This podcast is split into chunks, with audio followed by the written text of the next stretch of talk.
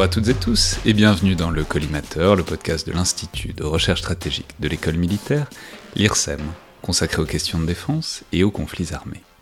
Je suis Alexandre Jublin et aujourd'hui pour parler de la défense allemande, de ses dimensions, de ses philosophies et de ses capacités, dans le contexte évidemment de la crise ukrainienne, mais aussi sur le long terme, j'ai le plaisir de recevoir aujourd'hui Ulrike Franke, Senior Policy Fellow à l'ECFR, l'European Council on Foreign Relations, spécialiste notamment de la défense allemande, mais aussi de plein d'autres choses. On aurait pu vous recevoir pour plein de vos domaines de spécialité, comme les drones, plus généralement l'impact des nouvelles technologies dans la conduite de la guerre, coproductrice aussi d'un podcast en allemand sur les questions militaires et stratégiques, le Sicherheitshalber Podcast, j'essaye de, le prononcer. Je me suis beaucoup entraîné, mais je peux pas dire que ça ait donné beaucoup de résultats parce que je parle littéralement pas un mot d'allemand et je m'en excuse.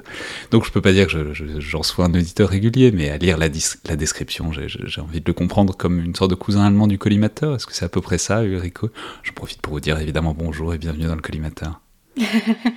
Merci, bah, je suis ravie de pouvoir vous rejoindre, surtout parce que je suis un grand fan du podcast. Et euh, non, je crois que Sicherheitshalber, c'est un peu différent. Je crois que vous, vous êtes un peu plus, euh, je veux dire, un peu plus sérieux. Bien sûr, au niveau des sujets, on est aussi sérieux, mais nous, on est, on est quatre personnes qui euh, parlent d'une façon euh, oui, un peu plus léger, je dirais. Euh, on fait des discussions sur les questions de, sécurité et de défense, mais euh, voilà, c'est néanmoins les, deux, les deux podcasts, je crois, ils se complètent très bien. Bah, je vais donc vivement le recommander. Je peux dire, c'est un, podcast qui me semble avoir un très très grand succès en Allemagne, et donc je vais le recommander à tous les germanophones auditeurs du collimateur. Alors, c'est un sujet qui est évidemment très vaste et en même temps, je dois dire, complètement en friche pour le collimateur, puisque je dois avouer que j'ai remonté trois ans d'émission et j'en ai vu à peu près aucune où on aurait parlé vraiment de la défense ou des armées allemandes, si ce n'est euh, sous l'angle un peu indirect de la défense européenne, où on présente l'Allemagne euh, très trop souvent comme une sorte de père fouettard, ou en tout cas, disons, un acteur très réticent dans la construction d'une défense européenne, ce qui est à la fois pas faux, pas totalement vrai et plus compliqué que ça. Mais surtout, si on veut comprendre cette position et cette attitude allemande face aux faits euh, militaires et guerriers, faut probablement remonter dans le temps, à la réunification allemande et même un peu probablement avant, à la guerre froide et au-delà encore. Et donc j'aurais aimé euh, commencer par un regard, euh, peut-être rapide, mais en tout cas au moins un peu de longue durée avec vous, Ulrike Franke, on va évidemment pas faire l'histoire des deux guerres mondiales que n'importe quel auditeur connaît, j'imagine, mais justement j'ai l'impression qu'après 1945, on entre un peu dans une phase d'ombre sur la défense allemande, au sens où on en sait généralement beaucoup moins que sur la période qui précède. Alors évidemment, on connaît le contexte général, la défaite euh, allemande face aux Alliés, l'occupation du territoire à partir de 1945 qui aboutira à la séparation en deux pays différents. Et puis, peut-être plus généralement, le traumatisme du souvenir de la Seconde Guerre mondiale et du nazisme, ce qui implique naturellement une relation, disons, ambiguë à la guerre et à l'armée en Allemagne. Mais en même temps, l'Allemagne, ou plutôt les Allemagnes, se retrouvent être littéralement une ligne de front euh, géopolitique pendant la guerre froide entre le bloc occidental et le bloc soviétique, et donc évidemment euh, le fait militaire ne pouvait pas y être totalement occulté. Donc ma première question serait comment est-ce qu'il revient ce fait militaire dans la deuxième moitié du XXe siècle? C'est-à-dire comment, quand et comment est-ce qu'on voit reparaître des, des armées allemandes? Et de quoi est-ce qu'elles sont faites? Ok, commençons euh, dès le début. Euh, un commentaire avant, juste parce que je trouve ça très drôle. En fait, je viens de recevoir, il y a même pas trois jours, un mail de quelqu'un qui justement écoute notre podcast et il dit oui il y a ce podcast très intéressant français collimateur mais j'ai noté qu'il parle jamais de l'Allemagne en fait il ne se il ne se compare même pas à nous est-ce que ça veut dire qu'on est complètement euh, euh, important et que la France ne s'intéresse pas du tout à la Bundeswehr? Je trouvais ça très très drôle. Donc euh, voilà, maintenant on parle de, la Bundeswehr, on verra. J'ai trop tardé et c'est entièrement de ma faute. L'auditeur est, est voyé dans l'avenir. et donc, euh, alors, l'histoire, euh, une petite leçon d'histoire, si vous voulez. Euh, oui, donc tout à fait, la, guerre, la Seconde Guerre mondiale, bien sûr, c'était un, un, traumatisme énorme pour l'Allemagne, la société allemande, et en 1945, personne en Allemagne voulait vraiment avoir des forces armées. Euh, en fait, la population disait très clairement, euh, on ne veut pas, on ne veut plus de cela. On était euh, plus ou moins à cause de deux guerres mondiales, donc c'est clairement pas une bonne idée. Les guerres, on en a fini, on veut plus. par contre, bien comme vous l'avez décrit, l'Allemagne était aussi au centre très rapidement de la guerre froide. et donc, en fait, cette possibilité de devenir un, pays pacifiste sans force armée, c'était pas vraiment possible. et donc, déjà à partir de 1955, il, y a eu la, fondation de, la Bundeswehr, donc les forces armées allemandes, ils ont été euh, établis avec le but d'avoir 500 euh, 000 soldats. Donc c'est vraiment pas, pas rien. D'ailleurs, ils n'ont jamais atteint ce, nombre. Je crois que dans les années 70, c'était presque cela, mais ça n'a jamais atteint 500 euh, 000. et il y avait le service militaire, bien entendu. Donc tous, les, tous les hommes allemands, à partir de, l'âge de 18, devrait faire un, service militaire d'un an ou un plus d'un an, ça a changé euh, de temps en temps, mais, mais plus ou moins cela. Ce qui est important aussi de noter, c'est que dès le début, la Bundeswehr euh, était intégrée au sein de l'OTAN. Et ça, c'est vraiment intéressant et important, surtout pour comparer à la France, j'imagine. Euh, donc, la Bundeswehr, c'est vraiment une armée de l'OTAN. Et c'était vraiment, c'était l'idée que c'était les forces armées allemandes qui euh, aller se battre pour l'OTAN si jamais ça, devrait être nécessaire. Une autre question importante euh, dès le début, c'était dans quelle tradition est-ce que cette Bundeswehr se trouve? Parce que bien sûr, on sortait de la Deuxième Guerre mondiale, il y avait la Wehrmacht, et donc est-ce qu'on pourrait dire que la Bundeswehr euh, était dans la tradition de la Wehrmacht? Et à cette époque-là, donc 55, c'était encore un peu l'idée, parce qu'on n'avait pas encore complètement compris euh, à quel point la Wehrmacht était impliquée dans les crimes de guerre. Donc à ce moment-là, il y avait quand même encore cette idée que voilà, la Wehrmacht, ils, ont, ils se sont battus pour l'Allemagne et surtout ils ont suivi des ordres. Et euh, la Shoah, euh, tout cela, ça venait de, Hitler bien sûr et de la SS, mais pas forcément des, soldats.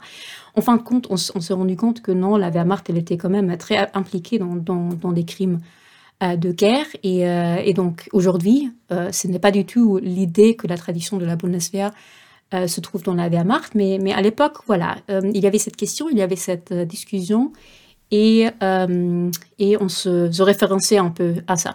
En même temps, il faut bien faire une armée avec des gens, c'est-à-dire euh, en 1955, on ne peut pas inventer non plus euh, des officiers, un savoir-faire, euh, et, voilà, une, ce qui fait en fait une armée, surtout s'il s'agit d'incorporer du service militaire. Donc il faut évidemment avoir des cadres qui sont capables de former tous ces jeunes gens. Donc forcément, on mesure qu'il y a des officiers, enfin des gens qui, qui, ont servi dans la Wehrmacht, qui nécessairement ont formé au moins une partie de l'ossature de la, de la Bundeswehr à partir de 1955. Vous avez absolument raison, c'est exactement ce qui s'est produit. Donc c'est aussi pour ça qu'on ne pourrait pas vraiment dire, voilà, la Wehrmacht, c'était tous des criminels, euh, vu qu'on en avait besoin.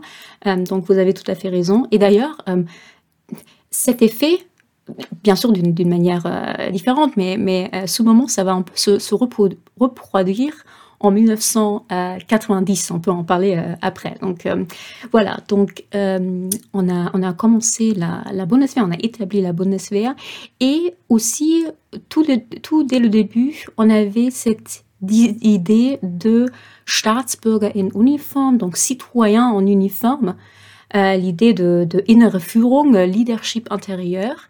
Et ça aussi, c'est un, euh, une conséquence directe de la Deuxième Guerre mondiale. Donc, qu'est-ce que ça veut dire, cette citoyen en uniforme et, leadership intérieur? L'idée, c'est que un soldat, bien sûr, il doit euh, suivre des ordres, bien entendu, mais un soldat allemand a aussi non seulement le droit, mais le devoir de, euh, de vérifier que ces ordres ne nuisent pas à la loi internationale, la loi allemand de la loi, euh, les lois de guerre.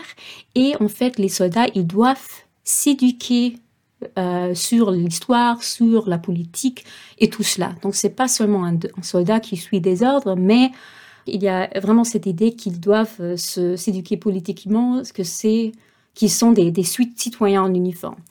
Et donc, peut-être un, un tout dernier point. Ce qui est aussi intéressant, c'est que au début, donc, la Bundeswehr a été établie comme une armée qui devrait assurer la défense de l'Allemagne et la défense de l'OTAN. Mais en fin de compte, euh, à ce moment-là, c'était plus ou moins la même chose, donc la défense territoire.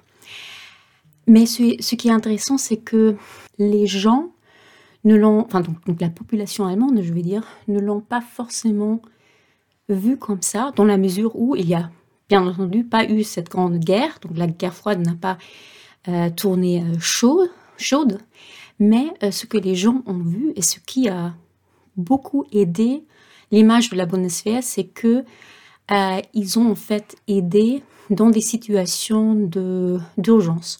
Donc en fait, surtout en 62, il y avait la crue du siècle à Hambourg, et c'est la Bundeswehr qui, qui, qui, est venue comme armée de, secours, je vais dire, qui a euh, prêté assistance dans ce, cas de, catastrophe, et euh, ça a beaucoup aidé à leur image, mais je le mentionne aussi parce que ça a aussi euh, influencé comment la Bundeswehr a été vue pendant assez longtemps et peut-être jusqu'aujourd'hui euh, parmi les, euh, les gens, les, les, Allemands. donc, pas forcément comme une armée qui, qui, fait la guerre ou qui, fait, qui, qui, qui se bat, mais plutôt une, une, armée qui est là aussi pour, pour aider dans des, des situations de catastrophe. Et ça va revenir aussi après 99, donc c'est aussi important de, de le mentionner ici, je crois. Et il faut évidemment parler aussi de ce qu'il y a en face, c'est-à-dire euh, bah, il y a toute une partie sous occupation soviétique qui va donner donc la RDA et qui va se doter aussi euh, d'un outil militaire. Je dis en, passant, je, vais recommander une fois de plus Tempête Rouge pour voir euh, justement ce, dont vous parle, donc le, livre de Tom Clancy pour voir ce dont vous parliez à l'instant, c'est-à-dire cette dimension de, en fait c'est les Allemands qui combattraient en première ligne en cas d'invasion soviétique, mais donc il y avait aussi des Allemands de l'autre côté euh, de la séparation. Et donc cette armée de, RDA, comment est-ce qu'elle se compose? Alors on imagine aussi en complémentarité, mais, pas avec euh, le bloc euh, de, l'Est. Voilà, à quoi est-ce qu'elle ressemble cette armée de hmm. RDA oui, en fait, bah, ce, n'est pas forcément quelque chose dont, je sais beaucoup parce que, et ça c'est aussi important, la, on, parle de, c'est la, la NVA, donc ça c'est l'armée de, l'Allemagne de l'Est. Et euh, donc elle est, en face de, la Bundeswehr. Euh, mais euh, la raison pourquoi euh, moi je sais pas forcément beaucoup sur comment comment elle est organisée, c'est aussi parce que une fois les deux Allemagnes se réunissent en 1989 et puis 90, en fait la NVA ce n'est pas une unification des deux armées, mais c'est carrément l'intégration de la NVA ou de certains euh, soldats NVA dans la Bundeswehr, mais la NVA, elle, disparaît complètement. Non, non seulement enfin, l'organisation, le matériel et tout cela. Alors justement, peut-être on, va arriver évidemment tout de suite à la réunification, mais juste avant, la Bundeswehr, comment est-ce qu'elle se pense au sein de l'OTAN? C'est-à-dire, vous l'avez dit, il y a ce rôle de première ligne, mais est-ce que c'est uniquement bah, l'idée que ce serait euh, l'espèce de chair à canon de si la guerre froide se réchauffait, ou est-ce qu'il y a aussi des compétences spécifiques, un rôle spécifique au sein de l'architecture de l'OTAN qui peut euh, lui être euh, assigné et qui ensuite aurait pu donner aussi des choses dans, la période après 1990 hmm. Certainement, je crois oui, c'est difficile parce qu'au début, euh, forcément, il n'y en avait pas euh, énormément de, compétences particulières et d'ailleurs même pas euh, de matériel et tout cela. Et donc, c'est la Bundeswehr qui, qui reçoit le matériel, surtout des, des, États-Unis, et qui commence vraiment à, à s'établir et qui est donc censé de de combattre euh, les Russes, euh, oui, plus ou moins sur le territoire euh, allemand. donc, bien entendu, là, les tanks deviennent très importants. Des, capacités comme cela. D'ailleurs, il y a aussi eu une discussion sur la dissuasion nucléaire, ce qui quand même est assez hallucinant si on pense que juste une ou deux, vraiment une décennie après la, Seconde Guerre mondiale, il y, avait, eu des discussions sur la question si l'Allemagne devrait avoir une, bombe nucléaire. Euh, mais il y a eu euh, pas mal de, euh, de, voix qui disaient que forcément ce n'était pas une bonne idée. Et donc ce qu'on faisait, et là on revient à, l'OTAN, ce qu'on a fait, c'est que on a intégré l'Allemagne dans ce système de partage nucléaire, donc nuclear sharing. Ce qui veut dire que jusqu'aujourd'hui, euh, sur le sol allemand, il y a des bombes nucléaires américaines. Ils ont stationné en Allemagne euh, et dans le cas où ça devient nécessaire, ce seraient des, des avions et d'ailleurs des pilotes allemands qui transportaient ces bombes nucléaires américaines et qui euh, justement les lançait euh, sur, les, sur une invasion euh, soviétique ou alors aujourd'hui on ne sait pas trop à quoi ça pourrait ressembler mais ils sont toujours là et donc ça c'est une des oui si vous voulez des, compétences que l'Allemagne a eu très rapidement cette partage nucléaire l'Allemagne n'est pas le, seul pays bien entendu en Europe ou dans l'OTAN qui, joue ce rôle mais c'est quand même assez impressionnant si on se rend compte de, l'histoire qui venait avant.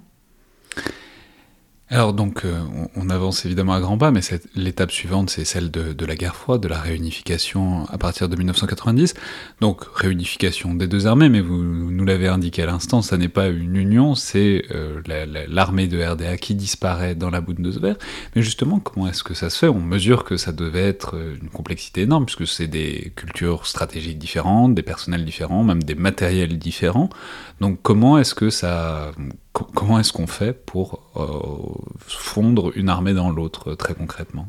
Oui, oui, en fait, c'est un défi énorme. Euh, comme on disait, en 1945, on devrait euh, créer une armée qui se basait ou non sur la Wehrmacht, donc l'armée d'un pays non démocratique.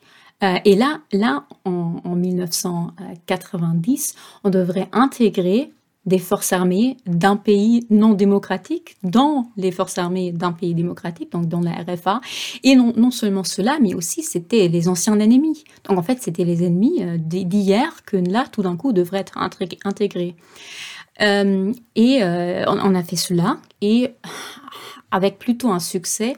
Par contre, hein, en fait, on a, on a juste intégré un, un petit nombre. Donc ce qu'on faisait, c'est tout au début, euh, la Bundeswehr, elle prenait, je crois, à peu près 70 000 euh, soldats de la, de la NVA. Mais ça, c'était tout au début, euh, parce que déjà, ça, ça, faisait ça faisait trop. Et ça faisait trop pour plusieurs raisons. Ça faisait trop parce que à ce moment-là, la Bundeswehr était censée de réduire sa taille de cette 500 000 à 340 euh, donc voilà, on ne pouvait pas prendre plus de soldats de, la N4A, mais aussi parce que justement, on ne voulait pas euh, les officiers, tout ce qui était haut officier, etc., de la N4A, parce que eux, ils avaient quand même une, vue complètement différente euh, politique. Donc, on a jugé impossible de les intégrer dans la, dans la Bundeswehr. Et d'ailleurs, 60% euh, des, officiers de la NVA euh, quittent en fait euh, le, militaire avant, avant cette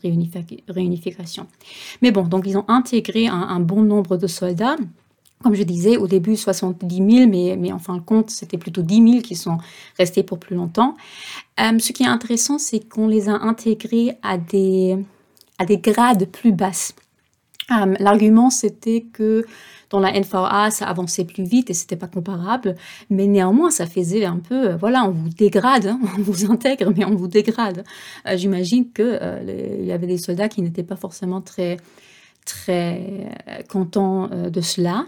le matériel aussi, c'était difficile parce que bien sûr, ça, c'était le matériel soviétique et aussi énormément de matériel. Et là, on entre quand même dans la phase où l'Allemagne voulait avoir cette dividende de, paix et voulait justement abandonner du matériel. Et là, il y avait énormément de matériel qu'il devrait absorber.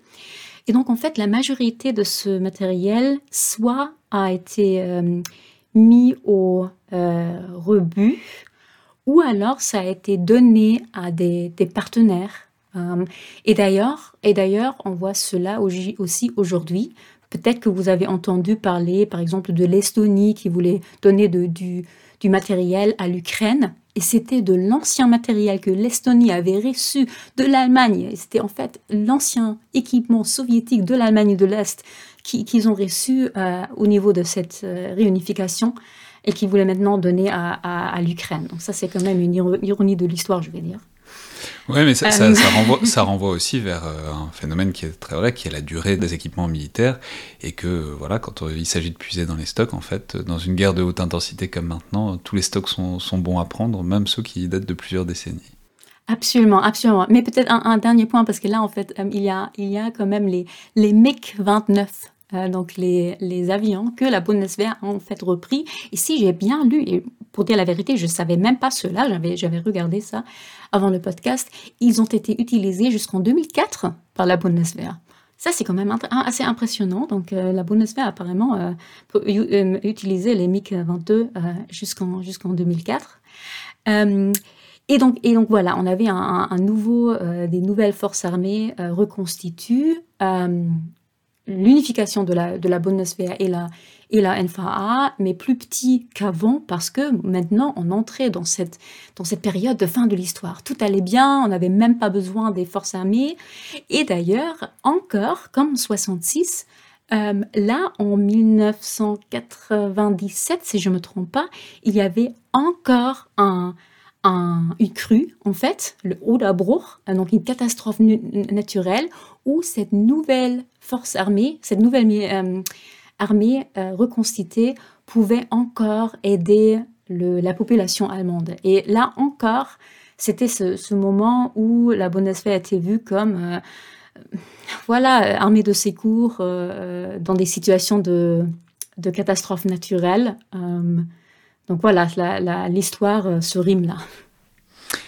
Ouais, mais alors justement, donc tout ça nous renvoie vers le rôle euh, de la Bundeswehr et plus largement de l'Allemagne après 1990. vous avez parlé des dividendes de la paix, évidemment, mais plus généralement, ça, pose la question de comment est-ce que l'Allemagne se perçoit, s'imagine, imagine son rôle dans l'OTAN et puis dans le monde aussi euh, après 1990, et donc quelle culture stratégique en émerge? C'est-à-dire voilà, quel est le Qu'est-ce que l'Allemagne pense d'elle-même, en tout cas d'un point de vue stratégique et militaire, après 1990 mm-hmm. Est-ce qu'une culture stratégique émerge? Je poserai la question.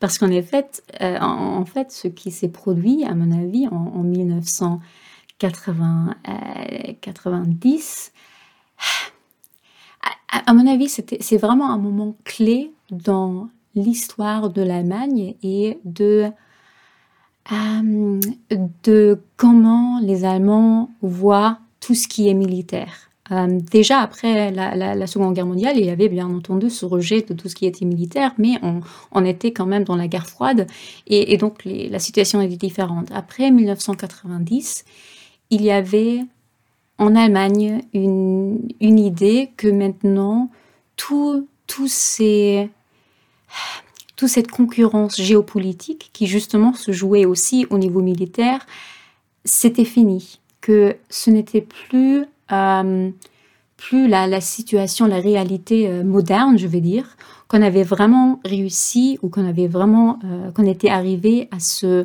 fameux fin de, fin de l'histoire, une expression bien sûr inventée par un, politologue américain, Francis Fukuyama, qui avait écrit un, un article et puis un livre très très bien connu euh, à, cette époque-là sur cette euh, fin de l'histoire. Et donc en Allemagne, cette idée de fin de l'histoire était vraiment accueillie d'une manière enthousiaste. Qu'est-ce que ça, voulait dire? Ça voulait bien sûr pas dire que euh, l'histoire s'arrêtait, mais c'était plutôt au niveau idéologique où on se disait que la concurrence géopolitique sur le plan, plan militaire, ce n'était plus, plus important euh, la concurrence géopolitique, s'il y en avait encore, euh, ça se jouait sur le plan économique. Donc c'était une question d'échange et qui était plus fort au niveau d'économie, euh, ou alors aussi cette idée de soft power, donc le pouvoir, comment ça se dit en français, le pouvoir. ça se dit vraiment soft, power, en français. C'est vraiment, traduit pas beaucoup ça. Exactement. Ok. Et donc, et, et l'idée que que les conflits entre pays ne se résoudraient plus sur euh, les champs de bataille, mais plutôt euh, euh, dans les Nations Unies. C'était la, loi internationale qui régnait et tout cela. Et donc, ça voulait dire que à partir de ce moment, les Allemands ne voyaient les forces armées vraiment plus comme un instrument de leur pouvoir géopolitique, euh, et même, on ne parlait même plus de dissuasion. D'ailleurs, on pouvait aussi euh, oublier la dissuasion tout simplement parce qu'on était bien sur euh, le, parapluie nucléaire des Américains et de l'OTAN, ce qu'on oublie souvent. Mais, mais voilà, et donc, et donc finalement, ce que ça donnait, c'était que les Allemands rejetaient plus ou moins tout ce qui était militaire. Tout ce qui était géopolitique, on se disait, voilà, ce n'est plus vraiment nécessaire. Il y avait vraiment la question, pourquoi est-ce qu'on a des forces armées? Et, à mon avis, c'était, c'était, euh, euh, et, ça, c'était la situation jusqu'à, euh, je veux dire, hier. Bien entendu, ce qu'il faut aussi remarquer, c'est que la Bundeswehr allait quand même dans des opérations. donc, en fait, on avait, on ces, différentes phases. Hein. avant 1990, la Bundeswehr, comme je disais, était là pour défendre le territoire hein, euh, national et puis euh, l'OTAN et aide au secours euh, dans des, catastrophes. Après 1990, en fait, il y a eu premièrement des opérations pour l'aide humanitaire internationale et puis à partir de 99, oui, à partir de, de 1999, il y avait aussi des opérations de combat ailleurs. Et je parle bien entendu du Kosovo. Et puis en 2001, l'Afghanistan. Donc en fait, c'est assez bizarre parce qu'on avait tout d'un coup une Bundeswehr qui en fait était utilisée et faisait des, opérations de combat ailleurs, mais pour les Allemands, euh, c'était vraiment cette idée qu'on n'a pas euh, besoin des, forces armées, en fait, on n'en veut même pas. Il y a quand même, euh, tout ça se traduit euh, aussi par de, grandes caractéristiques, donc c'est une armée qui est utilisée, mais euh, les caractéristiques de long terme, c'est quand même une relative faiblesse des investissements dans, l'outil militaire en Allemagne, et on peut dire que l'Allemagne a à peu près jamais atteint les, engagements de participation à, l'OTAN depuis 1992, qui, je rappelle, sont à peu près 2% du PIB dans, dans l'outil militaire. Alors, voilà, pourquoi et dans quelle mesure est-ce que ça traduit euh, bon, ces priorités ou ces grandes orientations allemandes? Parce que dans le même temps, l'armée est utilisée, et donc on pourrait imaginer qu'il y ait des investissements qui soient un petit peu au niveau, et en fait on s'aperçoit que euh, est, on est dans une situation de sous-investissement assez, euh, assez constant. Oui, tout à fait. Donc tout ce que je viens de dire, ça, ça se traduisait tout à fait dans un, dans un sous-investissement, un mal regard, si vous voulez, euh, des forces armées, non seulement par la population, mais aussi par le monde politique. Euh, on parlait très très peu de la défense euh, et des, questions militaires. on pouvait vraiment pas faire de la carrière politique en, étant un spécialiste sur le militaire ou alors en étant ministre de la Défense. Ça a changé un peu récemment, mais peu importe. Et d'ailleurs, on, donc, on arrivait à une Bundeswehr qui, euh, qui maintenant, aujourd'hui, est censée d'avoir 185 euh, 000 euh, soldats. Donc, vous voyez bien, on passe de 500 000 à 300 040 à 185. D'ailleurs, on n'est pas à 185, on est un peu 182, je crois, ou 3 en ce moment. et qui, se trouve après des années de sous-investissement avec euh, des problèmes de matériel, problèmes de recrutement euh, et tout cela. Et c'est exactement ce qu'on essaie de changer maintenant euh, avec ce fameux fonds spécial pour la Bundeswehr, les 100 milliards. Je suis sûre que, que vos éditeurs ont entendu parler de cela. Et donc tout cela est destiné à moderniser la Bundeswehr ou alors juste acheter de l'équipement dont on a besoin. Parce que, juste encore un autre exemple, pendant, pendant longtemps, c'était le plan qu'il n'y avait pas assez de matériel pour tous les soldats. Donc l'idée, c'était pas d'avoir 100% du matériel dont normalement on aurait eu besoin, mais on avait 80.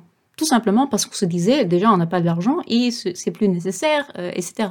Et aujourd'hui, on va, par exemple, de ces 100 milliards dont on va sûrement parler, on va dépenser 20 milliards juste pour acheter euh, euh, des munitions pour, pour l'armée qui, qui n'a pas assez de, de munitions, ce qui est quand même assez hallucinant.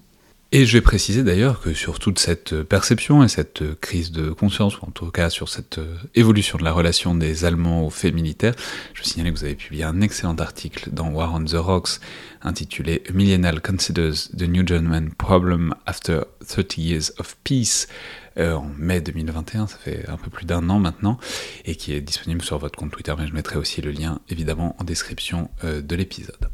Alors on peut dire quand même que donc il y a tout ce problème structurel de dimensionnement, pour autant ça n'empêche pas, et ça, ça va peut-être nous amener jusqu'à aujourd'hui aussi, l'Allemagne de s'engager dans un certain nombre de projets, notamment industriels, alors on peut parler de l'Eurocopter, on peut parler surtout de l'Eurofighter, qui a été un grand projet avec euh, l'Angleterre, avec la Grande-Bretagne, l'Italie et l'Espagne. ça a commencé à la fin des années 80, mais ça s'est concrétisé dans les années 90 et surtout ils, sont, ils ont été livrés au début des années 2000. Encore aujourd'hui, il y a des projets qui sont lancés, avec la France notamment, euh, le, le, projet de char d'assaut, etc. Mais en même temps, euh, on peut dire tout de suite qu'il y a une réputation allemande, qui n'est sans doute pas qu'une réputation, ce qui est d'être très restrictif sur les exportations d'armes, sur les livraisons d'armes, et ce qui évidemment pose des limites quand on euh, essaye de lancer des programmes d'armement, notamment des programmes d'armement partagés et multilatéraux. Donc, bon, comment est-ce que l'Allemagne se, Quelle est en quelque sorte la relation de l'Allemagne à ces grands projets d'armement? Et c'est aussi une, forme de puissance militaire, évidemment, d'être capable d'exporter ses équipements, mais en même temps, euh, on mesure que c'est aussi assez borné, assez limité euh, de, de, par la doctrine allemande. Oui, si je peux être très cynique, je dirais que pour l'Allemagne, ce genre de euh, coopération internationale et surtout coopération européenne, pour l'Allemagne, c'est plutôt un instrument à établir une unité européenne que de produire un matériel euh, militaire euh, dont on a forcément besoin. J'exagère, bien entendu. Néanmoins, je dis toujours quand, quand l'Allemagne et la France, ils parlent de la défense européenne, l'Allemagne euh, parle, d'Européens, donc l'unité européenne, le, la coopération européenne qu'elle supporte énormément. Et pour la France, l'important, c'est la défense, c'est la partie défense. Et donc, ce n'est pas vraiment surprenant que dans ces projets de coopération, il y a eu euh, quelques problèmes. Euh, donc euh, oui, aujourd'hui, on a, par exemple le, le SCAF, ce, ce avion futur euh, de combat entre l'Allemagne, la France, et l'Espagne, et qui d'ailleurs maintenant est aussi, enfin, son financement est assuré un peu plus euh, justement par ces 100 milliards que l'Allemagne va euh, dépenser. il y a le MGCS, le, char européen aussi. mais oui, je crois, je crois le problème, c'est vraiment que pour l'Allemagne, étant donné, comme je disais, que le militaire, ça, semble être moins important. On mettait plus euh, d'importance sur la coopération européenne. Et donc, euh, euh, l'Allemagne a aussi toujours dit que jamais elle ne s'engagerait dans des opérations militaires toute seule. Donc, ce serait toujours avec des partenaires de l'OTAN et surtout partenaires européens. C'est aussi un peu dans le même, dans le même sens. Mais ça, aussi, ça explique un peu pourquoi l'exportation d'armes est aussi un sujet très très contentieux parce que euh, on ne voulait pas, on ne veut pas euh, faire partie de des conflits internationaux, des, conflits euh, militaires. On ne veut pas jouer un rôle. Donc, en fait, l'idéal pour l'Allemagne serait vraiment de développer quelques armes, de les exporter dans des pays qui ne l'utilisent jamais et que qu'on adore et qui, sont très proches de nous.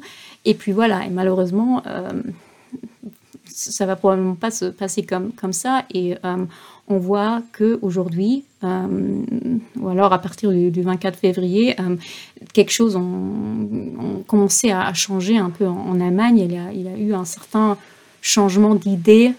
Où ça commence, on commence à avoir un certain changement d'idée aussi sur les, sur les livraisons d'armes. Donc là aussi, la guerre en Ukraine est très très important dans la mesure où tout, d'un coup on, livre des armes dans un conflit, euh, ben, dans un conflit en cours, en cours que normalement on ne voulait pas faire. Mais voilà, tout ça, c'est vraiment, ça fait partie du même euh, monde imaginaire, je vais dire, où euh, en fait on ne veut, on ne veut pas, on ne veut pas s'occuper, on ne veut pas penser au conflit militaire, on ne veut pas vraiment faire quoi que ce soit avec des armes.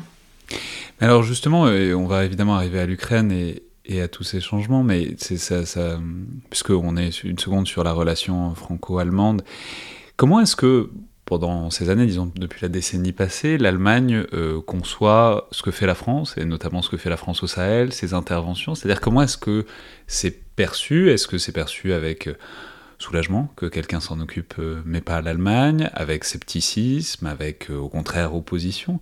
Voilà, on, mesure qu'il y a des cultures euh, stratégiques et des conceptions de l'outil militaire très différentes, mais est-ce que c'est dans l'idée que chacun est différent ou c'est dans l'idée que ben, la France s'engage quand même dans des aventures difficiles et, qu'il faudrait éviter je crois que c'est un peu les, trois. Donc scepticisme, soulagement et critique parce que, oui, bien entendu, les Allemands, ils aiment, et encore je généralise bien sûr, mais bon, les Allemands, ils aiment quand même aussi se sentir un peu supérieurs, parce que justement, comme j'avais expliqué, nous, on a bien compris que les, les conflits militaires, ça sert à rien, euh, que c'est mal de faire la guerre, euh, que les forces armées, c'est mauvais, et donc nous, on a, on a vraiment compris que euh, voilà, ce n'est plus la situation moderne. Et il y a d'autres pays, parmi Alors que les Français, la France, les Français rêvent de faire la guerre, c'est bien connu. exactement, comme, comme je dis, c'est un peu n'importe quoi, mais c'est un peu cette idée. Donc il y a d'autres pays, la France, la Grande-Bretagne, les États-Unis, qui n'ont pas encore complètement compris que c'est le cas vous entendez bien, sûr euh, l'ironie dans, ma, voix, mais euh, je crois que ça, fait partie un peu de, l'imaginaire allemand, ou au moins disons que ça faisait partie de l'imaginaire euh, allemand jusqu'à très récemment. Donc il y avait forcément un, critique, une, critique et un scepticisme envers les pays comme la France, juste seulement la France, surtout d'ailleurs les, Américains, euh, qu'ils utilisaient leurs leur, euh, forces armées ailleurs, qu'ils commençaient des, des, guerres. Bien sûr, il y avait une énorme opposition à la guerre de l'Irak. Bon, je dirais que là, on était là-dessus, on était probablement très correct, mais, mais, peu importe, ça venait pas forcément euh, de, ce, de, ces faits-là. et donc, il y a, il y a, il y a ce rejet de, de tout ce qui est, de tout ce qui est armé euh, en Allemagne. Mais en même temps, vous l'avez bien dit, il y a aussi, en secret, je dirais, peut-être un soulagement. Et, pas seulement envers euh, la France, mais aussi envers euh, les États-Unis. ça, c'est surtout parmi les gens qui qui, se connaissent un peu en tout ce qui est, tout ce qui est militaire. La, grande population, ils, ne pensent même pas à cela. Mais les autres, ils se sont bien, rendus compte que, en fin de compte, les dernières années, c'est les autres, c'est nos partenaires qui se sont battus euh, et euh, voilà, qui, eux, ils, assurent un peu notre sécurité et nous, on donne surtout de l'argent euh, on a aussi bien sûr euh, contribué à, euh, à la mission en Afghanistan. Et d'ailleurs pour la Bundeswehr, c'était une opération très importante qui d'ailleurs menait aussi à une modernisation très importante de la Bundeswehr. mais même en Afghanistan, et ça c'est difficile parce que je ne veux pas je ne veux pas faire semblant que cette opération n'était pas importante et que l'Allemagne s'est aussi battue, mais l'Allemagne était quand même dans une partie de l'Afghanistan qui était beaucoup plus paisible que d'autres parties. Euh, L'Allemagne a perdu 55 soldats euh, de la Bundeswehr, ce qui est une grande tragédie. Mais par exemple, comparé à la Grande-Bretagne, au Royaume-Uni, euh, eux, ils ont perdu 10 fois autant, de soldats. Donc, je veux juste illustrer que là aussi, on a quand même essayé de faire pas le moins possible, mais euh, on restait quand même dans, des, zones euh, où il y avait, où il y avait moins, moins de risques. Et a priori, on aimerait plutôt de, payer les autres à, assurer notre défense à nous et, ne pas devoir le faire nous-mêmes. Et donc là, il y a cette partie de, soulagement que d'autres pays comme la France euh, font des opérations et, nous, on n'en a pas, on n'est pas, on n'est pas obligé de le faire. Bien sûr, ça, c'est en train de changer. Euh, aujourd'hui, il y a, des, attentes des, euh, des, alliés qui sont très importants. Euh, et donc, on verra ce que ça donne au futur. Justement, on arrive sur la partie ukrainienne, mais alors, juste avant, mais dans cette logique, il faut peut-être dire un mot de la précédente crise ukrainienne, donc de 2013-2014, et peut-être même avant encore de la Géorgie. C'est-à-dire, qu'est-ce que parce qu'on sait, on, va en parler évidemment, mais il y a un partenariat commercial entre l'Allemagne et la Russie, notamment du point de vue gazier, enfin notamment en termes d'énergie. Voilà, comment est-ce que des leçons, quelles, conséquences ont eu ou n'ont pas eu les crises géopolitiques précédentes euh, aux portes de l'Europe avec la Russie sur la manière dont euh, l'Allemagne, dont l'Allemagne avait de, concevoir sa relation avec la Russie? Est-ce que, euh, est-ce que des leçons ont été apprises qui ensuite ont, été en quelque sorte capitalisées là, ou est-ce que tout ça avait été un peu oublié jusqu'en février? À mon avis, il n'y a pas eu énormément de leçons sur la Russie et euh, un grand changement envers la Russie. Et justement, c'est le problème d'aujourd'hui.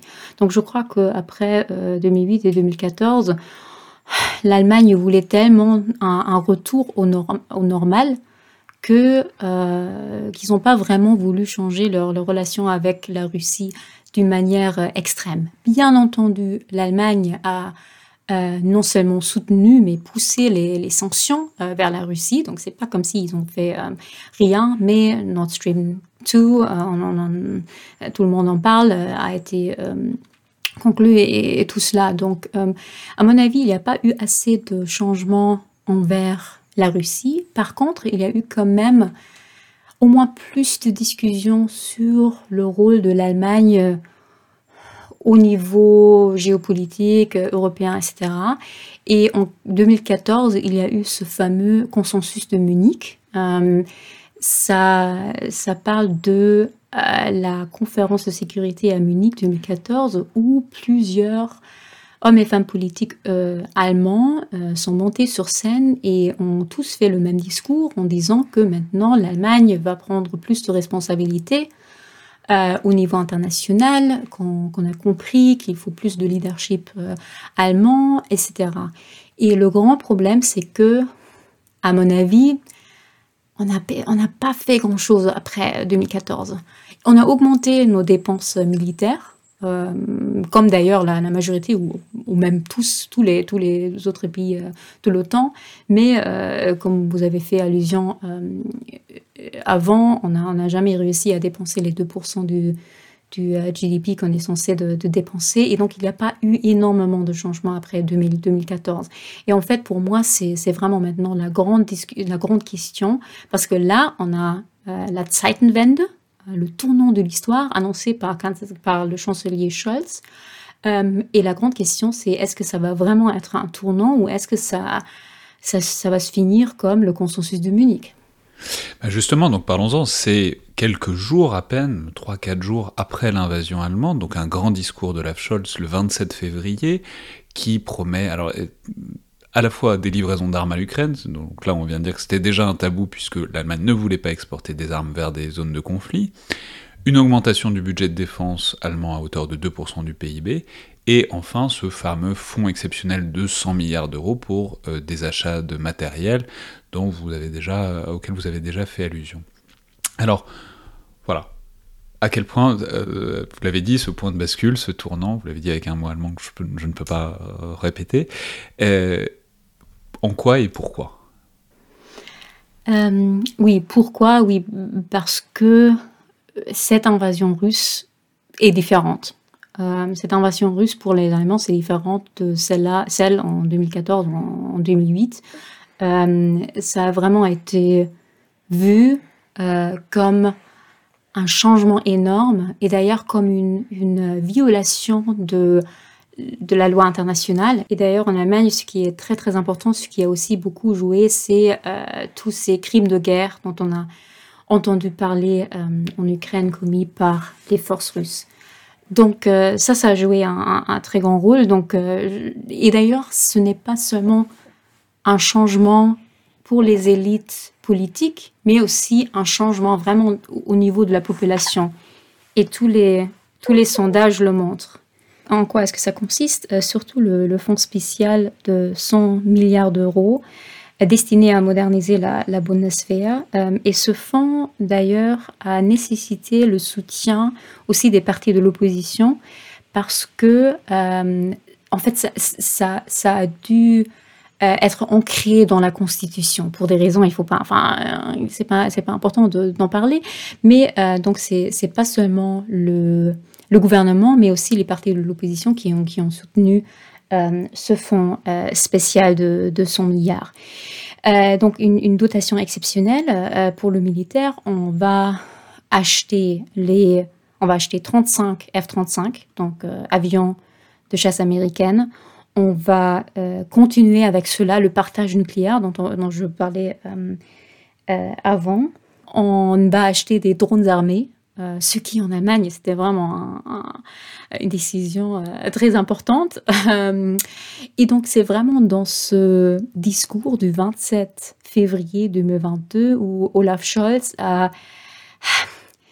bah, pour moi, c'était assez impressionnant parce qu'il a vraiment euh, fini des discussions que moi et d'autres gens comme moi ont eues pendant des, années et décennies. Dans un discours, il, dit on fait ça, on fait ça, on fait ça, on fait ça, c'est décidé, Donc assez impressionnant.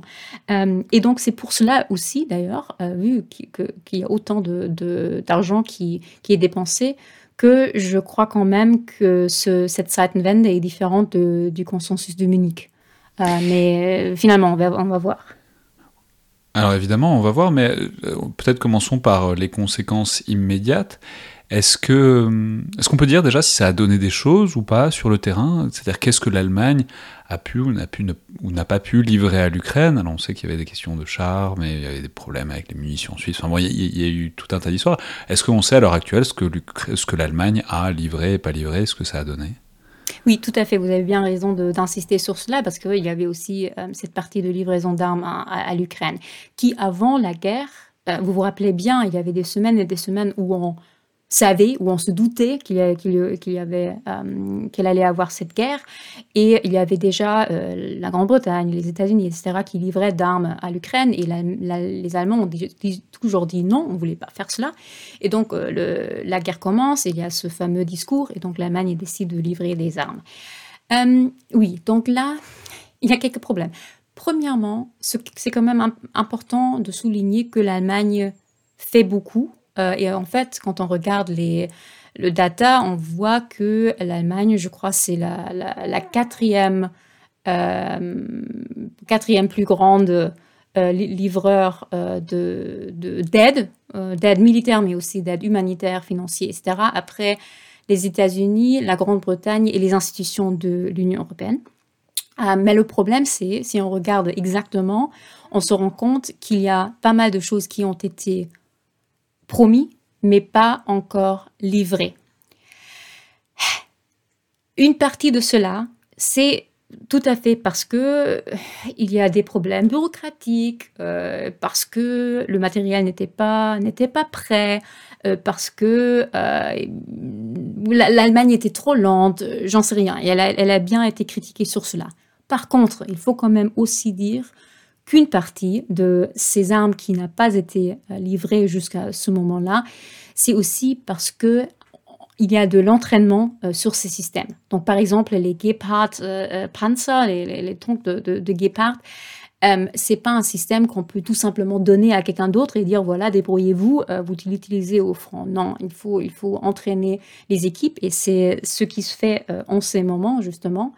Euh, et donc, ça n'a pas encore été livré, mais ça a été promis. Donc voilà, les statistiques, c'est pas beau parce que là, euh, les dernières statistiques que moi j'ai vues, l'Allemagne a seulement livré 35% de ce qu'elle a euh, promis, donc c'est pas super comme, comme chiffre, mais euh, ça s'explique aussi un peu par cela. Et d'ailleurs, on vient de savoir, je crois que c'était hier, que par exemple les Panzerhaubitzen 2000 euh, sont maintenant arrivés en, en, Ukraine et sont utilisés par les Ukrainiens. Donc ça, ça commence. Mais oui, l'Allemagne a été, a été lente et elle a été critiquée pour, pour cela. Et sur toutes, toutes ces livraisons, sur tout, tout le système, il y avait des, des discussions assez grandes en Allemagne euh, et parmi euh, les, différentes partis politiques dans la, dans la coalition. Et la, bon, la question euh, corollaire, c'est à quel point est-ce que c'est durable tout ça? Alors d'abord, est-ce que donc il y a des annonces budgétaires, mais ce serait pas la première fois que quelqu'un fait des annonces budgétaires et qu'ensuite ça suit pas tout à fait dans les faits et dans la durée. Donc d'abord, à quel point est-ce que ces, annonces budgétaires sont, pérennes en quelque sorte Et puis même ensuite, euh, qu'est-ce qu'on espère que ça peut donner concrètement à court et moyen terme? Ce que je veux dire, c'est que les armées, ça n'est pas qu'une question d'argent, c'est beaucoup une question d'argent. L'argent, c'est limitant, mais c'est pas parce qu'on injecte des dizaines de milliards d'euros dans une armée que c'est pas parce qu'on double le budget d'une armée qu'on double ses capacités, euh, parce qu'il y a des savoir-faire, il y a des capacités industrielles, des doctrines, etc. De l'entraînement. Enfin bon, il y a plein de choses dans une armée au-delà de l'argent. Donc voilà, comment d'abord est-ce que c'est durable, pérenne, et ensuite qu'est-ce qu'on peut espérer, euh, sans aller à des décennies, de euh, différence pour euh, les, capacités allemandes? Oui, c'est un très bon point. Donc, au niveau des annonces budgétaires, donc ce qui est important, c'est que c'est pas seulement les 100 milliards, ce qui fait déjà quand même beaucoup, mais que l'Allemagne ou Olaf Scholz a aussi promis d'atteindre maintenant les 2% de, du, produit intérieur brut pour la défense. Donc ça, si, si on fait cela, et ça a été promis, ça veut dire que c'est que c'est quand même durable, oui. Euh, néanmoins, vous avez absolument raison, ce n'est pas seulement une question d'argent, euh, mais c'est aussi une question d'organisation. L'Allemagne a eu énormément, énormément de problèmes sur le procurement, c'est bien ça? Ouais, le, oui, oui, le, enfin, ouais, le fait de se procurer en tout cas. Oui, voilà, procurer euh, les, euh, de l'équipement parce que c'était toujours euh, beaucoup plus coûteux, moins performant, etc. Et, et, beaucoup plus long d'ailleurs.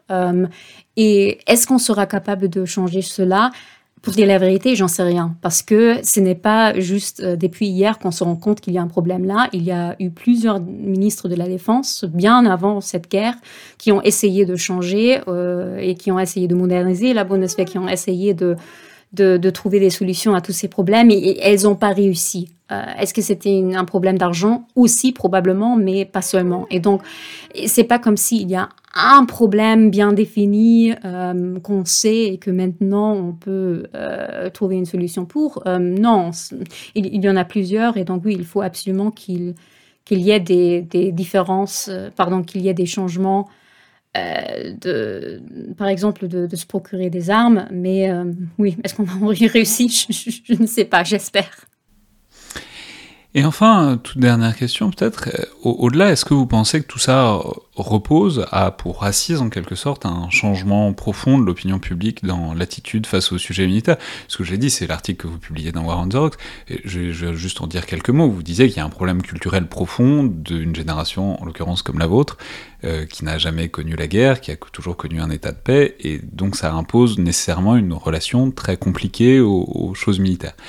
Donc, est-ce que vous pensez que ça, ça a changé? Parce que dans le fond, les responsables politiques, ils vont, ils viennent, euh, et il y aura quelqu'un un jour après Olaf Scholz.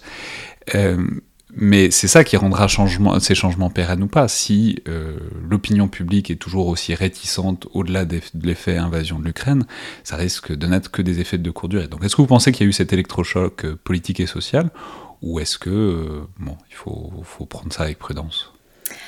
Ah, oui, je, vais dire oui, je crois qu'il y a un changement euh, plus profond, mais je ne suis pas certaine. C'est très difficile à dire. En fait, et aussi, ce genre de changement, ça va avoir euh, l'air plus grande vue de l'intérieur de l'Allemagne que de l'extérieur.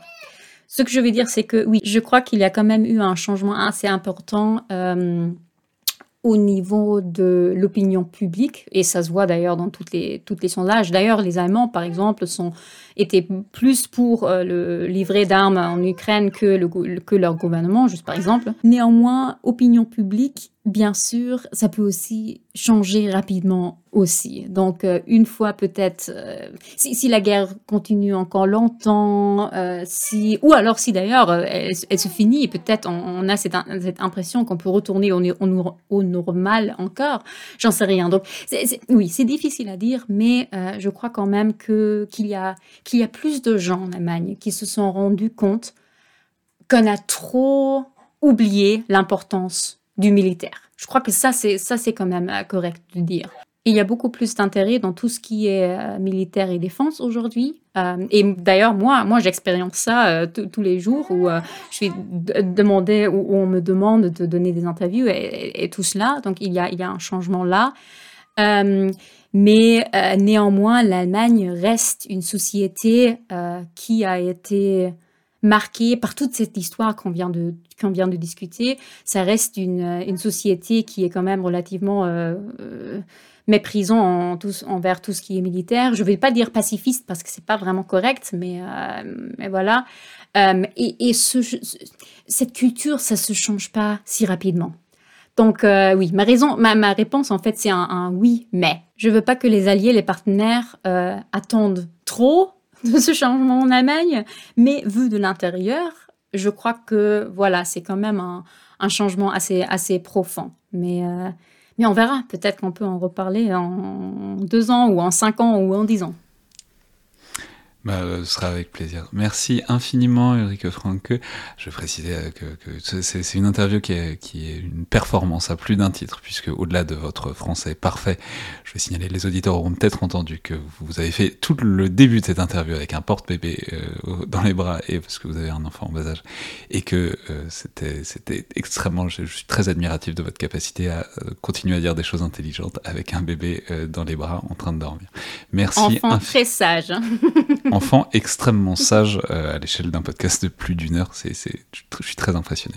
Merci infiniment. Merci de, m'avoir euh, dans ce podcast. Merci beaucoup. C'était donc le Collimateur, le podcast de l'Institut de recherche stratégique de l'école militaire. Je vous rappelle que tous les retours et commentaires sont appréciés, que ce soit par les réseaux sociaux de l'IRSEM ou par mail tout comme euh, notes et commentaires sur Apple Podcast ou sur SoundCloud, ce qui est toujours un retour extrêmement apprécié euh, sur l'émission et sur ses évolutions. Merci à toutes et tous, et à la prochaine fois.